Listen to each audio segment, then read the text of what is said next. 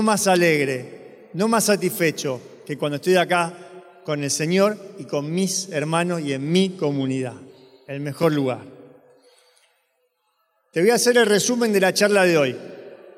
Vamos a hablar de incertidumbre.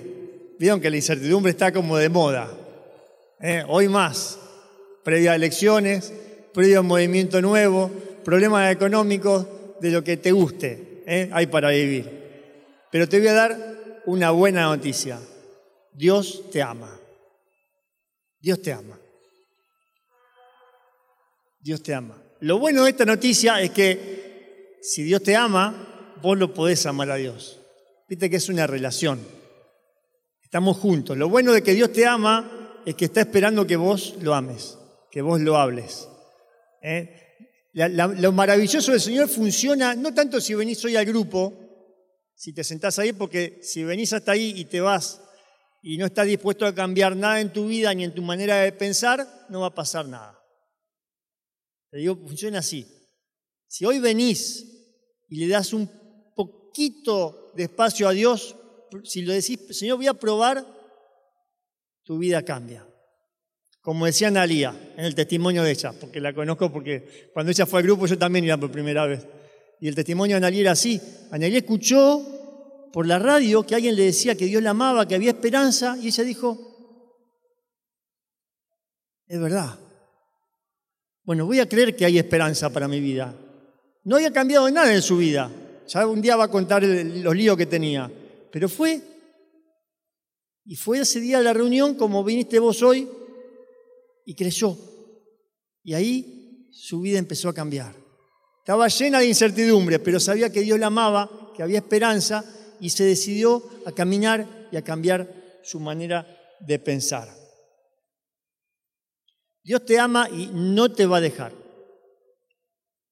No te va a dejar.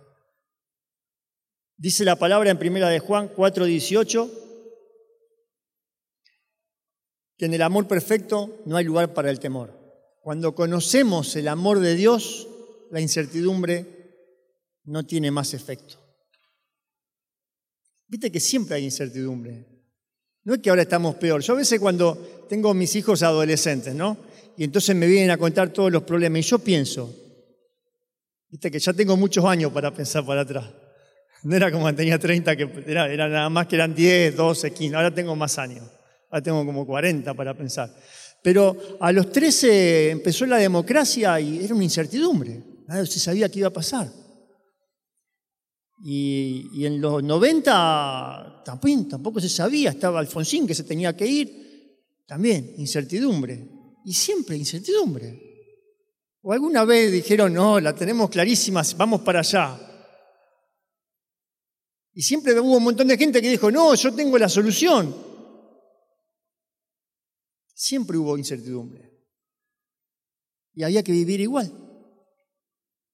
Lo que teníamos que, ¿Qué teníamos que hacer para que vivir plenamente? Siempre tuvimos eso. Y a veces, a veces viste que, que, que tenemos, estamos solos, ¿no? Estamos solos y vivimos en incertidumbre porque no tengo pareja y no sé qué voy a hacer de mi vida.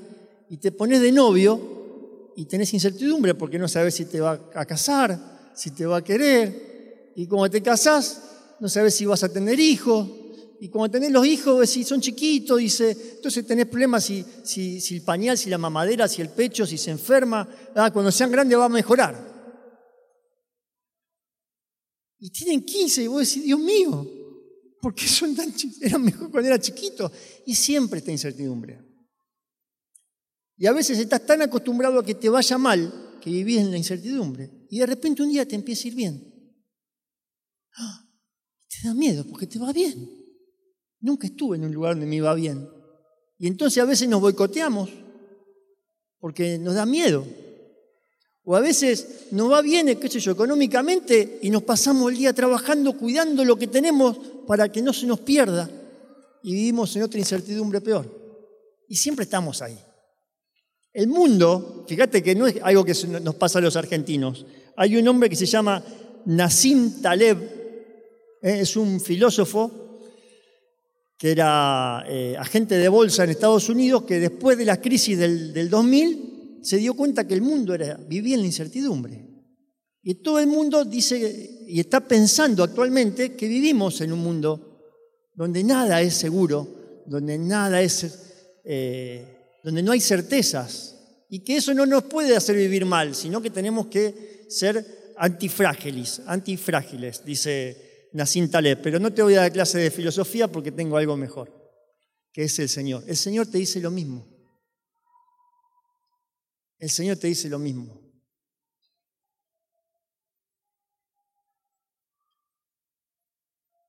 En, la carta de Juan, Juan 17, cuando habla a sus apóstoles, cuando hace su oración, le dice eso. Le dice, ¿dónde pones tu tesoro? ¿Dónde está tu tesoro? ¿Está afuera o está adentro? ¿Está en el amor del Señor? Y si vos, ¿dónde lo tenés puesto? ¿Dónde lo tenés puesto? ¿Dónde está lo cierto? Lo cierto de tu vida, lo más cierto de tu vida, está en Dios adentro tuyo. Tócate. Dios acá adentro. Vamos a misa para encontrarnos con Dios acá adentro. Comulgamos para encontrarnos con Dios acá adentro. ¿Nos confesamos para qué? Para encontrarnos con Dios acá adentro. Hacemos lo que necesitamos acá adentro. ¿Y, ¿Y, qué precisamos para que acá adentro se haga Dios? Fe. Muy bien, tenemos fe pero tenemos que, esto que venían hablando en las prédicas anteriores, tenemos que trabajar acá, en nuestra mente. Fíjate que, porque después de esto te vas a ir a leer el Sermón de la Montaña en Mateo, y lo vas a leer, porque ahí te va a decir, vos fíjate que Jesús no te dice tanto lo que tenés que hacer, sino que te va mostrando ejemplos. ¿Por qué? Porque lo que tenés que hacer es cambiar tu manera de pensar. Le dice, no tengas miedo del futuro, no te preocupes por el día de mañana. A cada día le basta su preocupación. Dios ha querido darte el reino. A veces estamos tan preocupados por el futuro que nos perdemos lo que tenemos cerca. Amar que tenés cerca a tu familia, a tus hijos, ser agradecido. ¿Cuántas cosas nos perdemos? La incertidumbre, yo pensaba en la incertidumbre en esto también, ¿no? Hoy decía, cuando yo era chico, no había tanta información como ahora. ¿Quién tiene más de 50? Ah, unos cuantos, menos mal, me siento, me siento en paz. Este, no había nada, había libros, y entonces nos preocupábamos, íbamos a la escuela y decíamos, no tenemos información. Los chicos no van a la biblioteca, no hay bibliotecas, no hay libros, y estábamos preocupados ¿por qué? Porque no había información, y eso daba incertidumbre. Ahora estamos llenos de información, de lo que vos quieras, y Estamos igual. Estamos en incertidumbre. Porque lo que tenemos que trabajar es lo que precisamos dentro nuestro. ¿Quién somos? ¿A dónde vamos? ¿Creemos en Dios? ¿Confiamos en Él? ¿Hacemos el bien a nuestro alrededor? Eso es lo que te va a bendecir. ¿Dios qué te dice? No te hagas problema. Dios te cuida. Si vos mirás a través de todas las incertidumbres de tu vida, Dios te fue cuidando. Y lo que te sacó adelante fue que aplicaste los principios de Dios. En las cosas que hiciste, lo que Dios decía, te fue bien. Pero no lo que hiciste eh, materialmente, sino lo que lo hiciste con amor. Si oraste con amor y Dios es amor, ahí hubo bendición. En lo que oraste sin amor, con egoísmo, no funcionó. Así vengas a la iglesia, lo que hiciste con egoísmo no cosecha. Cosecha lo que vos sembrás con amor. Porque como dice eh, la carta de Romanos, eh, Pablo dice, hay que cambiar nuestra manera de pensar. No se adapten al tiempo presente, cambien acá adentro. Cambia acá adentro. Tenemos un tiempo donde hay mensajes de todos los colores. De todos los colores. Filtralo con esto, con esto acá adentro. Dios es amor. ¿Amo o no amo? ¿Juzgo a los demás o no juzgo a los demás? ¿Qué es lo que dice la palabra? Cuidado, porque con la medida con la que juzgues será juzgado. Busquemos eso adentro para salir de la incertidumbre. ¿Por qué? Decía... Em, Decía Martín hace tres o cuatro prédicas, decía esta frase que me encantó, la bendición está en los ojos de los que lo miran. O sea, nuestra manera de pensar tiene que cambiar porque conforme vos cambies, tu mente vas a mirar de otra manera. Conforme vos cambies, vas a mirar de otra manera. Y vas a ver que el mundo cambia. Viste que para lo que a alguno le da miedo, para otros es una bendición. Por ejemplo, viste los comerciantes. Hay gente que es muy habilidosa para hacer negocio. Yo me acuerdo que el gobierno en la época de pandemia había decretado la pandemia y la venta de alcohol y yo conocí gente que estaba trayendo un camión de salta lleno de alcohol para vender a la gente. Ese tipo no vio la enfermedad, ese tipo vio el negocio. Vio la oportunidad, no se le ocurrió otra cosa. Y nosotros a veces, ¿por qué? Porque ese hombre estaba pensando en trabajar, en producir, y nosotros, a veces, ¿a quién podemos ayudar? Hay que tanta gente sola, con un llamado de teléfono, una visita, cruzar la calle, y cuesta, claro que cuesta. A todos nos cuesta cruzar la calle y ir a ver al vecino partir la mitad de la torta y compartir la que está del otro lado. A mí también me cuesta, pero hay que hacerlo, porque eso te cambia, porque dando es como se recibe. Le voy a dar otra idea. Si no pedimos perdón, si no nos dejamos ayudar, es muy difícil que ayudemos. Por eso a veces cuando venimos acá y tenemos que pedir ayuda, nos cuesta, ¿por qué? Porque no, no, no, no estamos acostumbrados a cambiar. Te voy a contar una cosa que nos pasa a todos. Acá venimos y vas a escuchar testimonio de todo lo que Dios hizo. Y parece que fuera todo espectacular. Pero cada vez que Dios hizo algo así, es porque al principio estuvo así. Y todo el que vino por acá, vino con un problema gigante. Vos lo escuchar a José y a René cuando cuentan que estaban mal económicamente, pero yo vi el auto en que le venían y que habría que empujar de las puertas para que no se desarmara. Y todos vinieron con problemas de pornografía, de adicción a la droga, matrimonio destruido, adulterio, droga, alcohol, bueno, no sé. Si vos escucharas todo cómo llegaron, decía el grupo, no voy. Que Dios mío, esa gente, violencia familiar, todos venimos con un problema. Y no quiere decir que después no tengas algún problema en el camino pero aprendemos a compartir en el amor, porque estás en un lugar donde todos nos esforzamos por no juzgar al compañero, porque yo me puedo caer.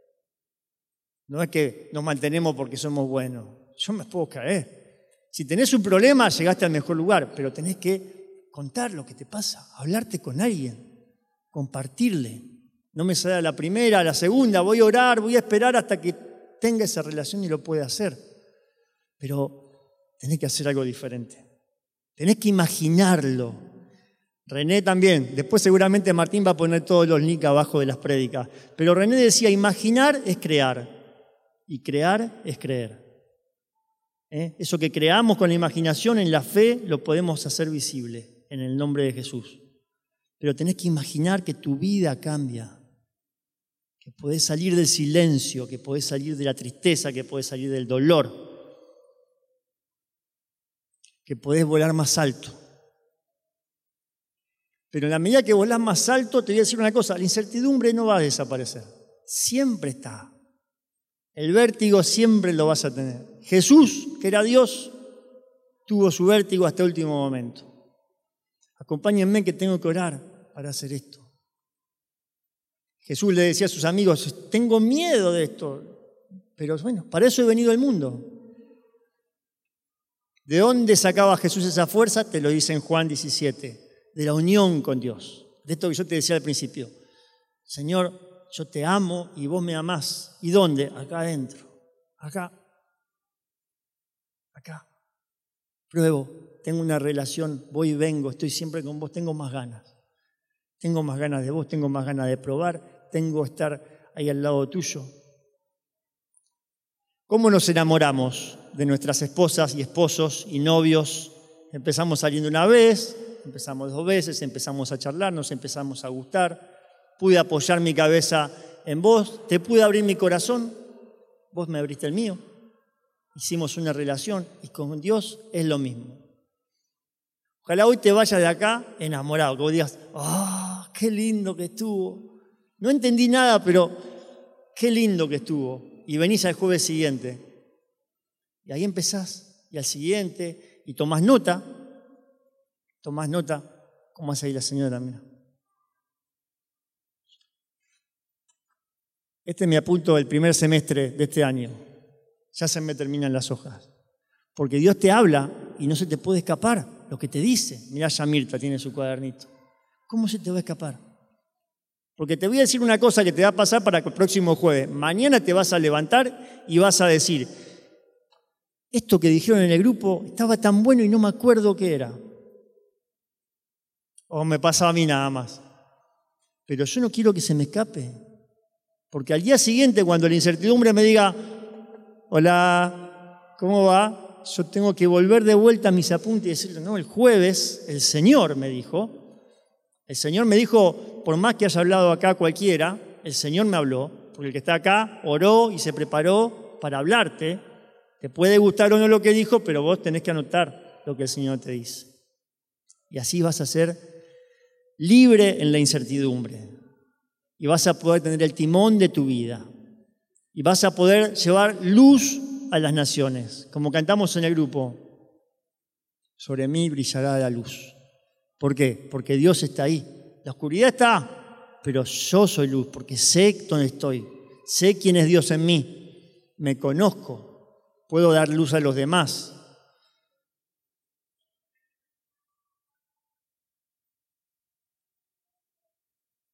Esto de la incertidumbre está en todo el Evangelio. ¿eh? Tanto es así que dice que, que Dios traza la senda del viento. El espíritu es como se mueve en la senda del viento, un lugar que está moviéndose continuamente. Por eso tenemos que estar sueltos para poder movernos en ese lugar. El que esté aferrado a su vida en este mundo, la perderá. Pero el que suelte su vida por el Evangelio, la ganará para la vida eterna. El reino de los cielos está acá, no que lo vamos a ganar para el cielo. Acá empieza, acá empezamos a movernos. Aquí empezamos a movernos en el amor de una familia, en el buen trato, en la alegría, en la bendición, en, en, lo que hacemos con amor. Ahí empieza el reino a moverse hasta que nos vayamos. Lo empezamos a mover acá, cuando nos desprendemos de nosotros. ¿Tengo que pedir perdón? Pido perdón. ¿Tengo que pedir ayuda? Pido ayuda. Me cruzo al vecino que necesita. Saludo al que me trató mal. Bendigo a mi jefe aunque me pague una miseria porque sé que Dios es el que retribuye y eso va a brillar en su momento. Tenemos que tener cuidado con lo que estamos aprendidos a hacer en la incertidumbre. Viste que a veces tenemos cosas que, eh, como la incertidumbre siempre está, hemos tenido estrategias para enfrentarla. ¿eh? Por ejemplo, cuando, cuando las cosas nos, nos asustan, alcohol, droga, pornografía, mentira, evasión, nos sentamos a ver la televisión, total, no quiero ver nada de lo que pasa alrededor, me escondo, me desaparezco. Pero eso nos lleva al caos. Dice en Isaías 28:14, habla de los pactos con la muerte, de, de la mentira como refugio, lugares donde nos escondemos para no ver la incertidumbre, la dificultad, la desazón. Más, dice el Señor en esa cita, voy a poner una piedra angular de cimiento en Sión. El que se apoye en ella no quedará defraudado y no perecerá. Me encanta porque hay dos verbos en esta cita. Una es la alianza con la muerte con la mentira. La alianza es un pacto. Yo miento porque vos me vas a dar cierta seguridad. Viste que es así. Tenés que soltar esa alianza y cortarla en el nombre de Jesús. Tenés que hacer así, en el nombre de Jesús, corto toda alianza con eso. Porque eso no te va a traer paz.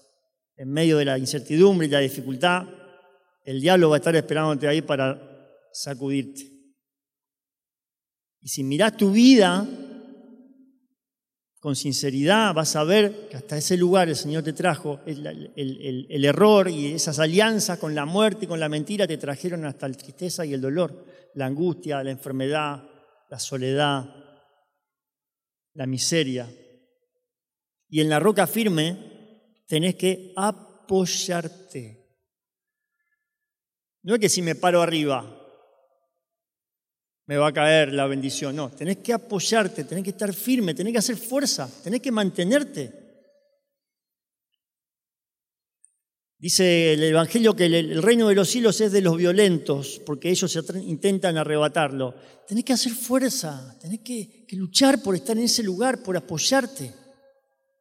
Estar apoyado es un lugar de firmeza, de plantarse, de no perderse. Tenés que hacer ese esfuerzo. No viene porque te caiga del cielo. Dios tiene todo para dártelo, ya está puesta la roca firme, pero tenés que hacer el esfuerzo. Jesús dirá en su momento, el que escucha mi palabra y la pone por obra, se parece a un hombre que edificó en la roca firme, en la piedra.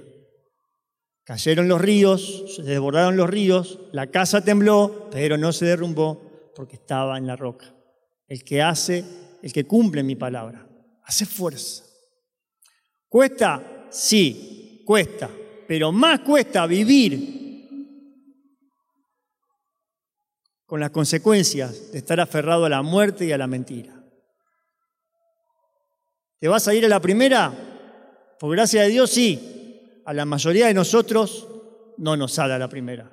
Pero si tenés la voluntad y el corazón firme, Dios va a estar ahí para sacarte las veces que sea necesario. Esto que decían allí al principio. Dios no se va a cansar de hacer tu obra. Y cada vez que te caigas, Él te va a levantar. Y es más fácil que vos te canses de pedir perdón que Dios se canse de perdonarte y de darte una nueva oportunidad. Así que vamos a, vamos a orar ahora para que el Señor nos dé esa fuerza de enfrentar este tiempo con su amor, con su gracia. No hay incertidumbre que te haga tambalear en este tiempo. Cuando no sepas qué decir, vos tenés que decir así, yo soy hijo de Dios, Él me cuida. Él me cuida. Puede venir el que venga en el país, puede venir la economía que venga en el país, Él me cuida. No estoy aferrado a nada, Dios me va a dar la sabiduría, Dios me va a dar las ideas para salir adelante. Porque estoy relacionado con Él. Apago el diario, apago la televisión, cierro el celular y me voy a orar. Señor, ¿qué hay que hacer? ¿Cómo se ora? ¿Cómo se ora? Primero hacer lo que estamos acá. Yo te voy a contar cómo empecé yo. Nos reíamos con Susana de los 10 minutos. Por el tiempo que nos, Analia se encontró, yo no conocía nada de Dios y mi tiempo era con todas las ganas 10 minutos de reloj, que era el tiempo que tenía antes de irme a trabajar. Y hacía lo que hacía en el grupo, cantaba una canción, leía la palabra porque la había anotado y meditaba 15 segundos la palabra. Y así empecé. Pero un día no me alcanzaron más un día dije, se pasaron los 15 minutos del reloj y me quedé. Me quedé porque estaba bueno, porque había encontrado esa persona que, me, que podía hablar, que le podía decir lo que me pasaba, que podía llorar, que me entendía, que leía la palabra. Encontré respuestas, paz, y se fue haciendo cada vez más grande y la pelota empezó a moverse y el Señor no paró más de bendecirme y de cambiarme de tal manera, de tal manera. Si tuviéramos una foto del momento en que nos encontramos con el Señor y el momento cuando Dios te bendice y te cambia, y no tiene que ver con lo, lo que viene afuera, porque Dios te da cosas. Los principios de Dios funcionan. Ser generoso funciona, perdonar funciona, le funciona al mundo y más a nosotros que somos cristianos. Pero lo que pasa dentro tuyo. No estás más solo. No estás más solo. Dios está siempre con vos. Arriba En el éxito, abajo cuando no hay nada. Cuando hay mucha gente, cuando hay poca. Cuando hice la cosa bien y cuando me equivoqué mucha más. Siempre está con vos. Él entregó a su Hijo por vos. Poder relacionarte con Dios Padre, si tuviste un buen papá y te gusta, con Jesús, tu hermano, tu amigo, el que te salvó. Si precisas una mamá, Dios nos dio a María para que la tengas más cerca. ¿Cuántas cosas Dios te puso? La roca firme está puesta ahí. La roca firme está puesta. ¿Te vas a apoyar? Si te vas a apoyar, o por lo menos voy a tratar, te pido que te pongas de pie y cantemos. Cantale al Señor. Que no cante solo Melina, canta vos. Yo sé que cuesta. Viste que se nos agarrota acá. Pero, por Dios, gritamos un gol de Argentina que no nos va a cambiar nunca la vida. Y no cantás. Cuando vos cantás, te voy a decir una cosa, eh, cuando vos cantás, tu vida cambia porque tu voz, que es una alabanza, es una vibración santa, se mueve en tu cuerpo y empieza a cambiarte. Así como los gritos te maltrataron, lo que te dieron a vos y lo que vos diste, que quedaron marcados en tu mente, la alabanza queda marcada en tu cuerpo cuando sale de tu boca.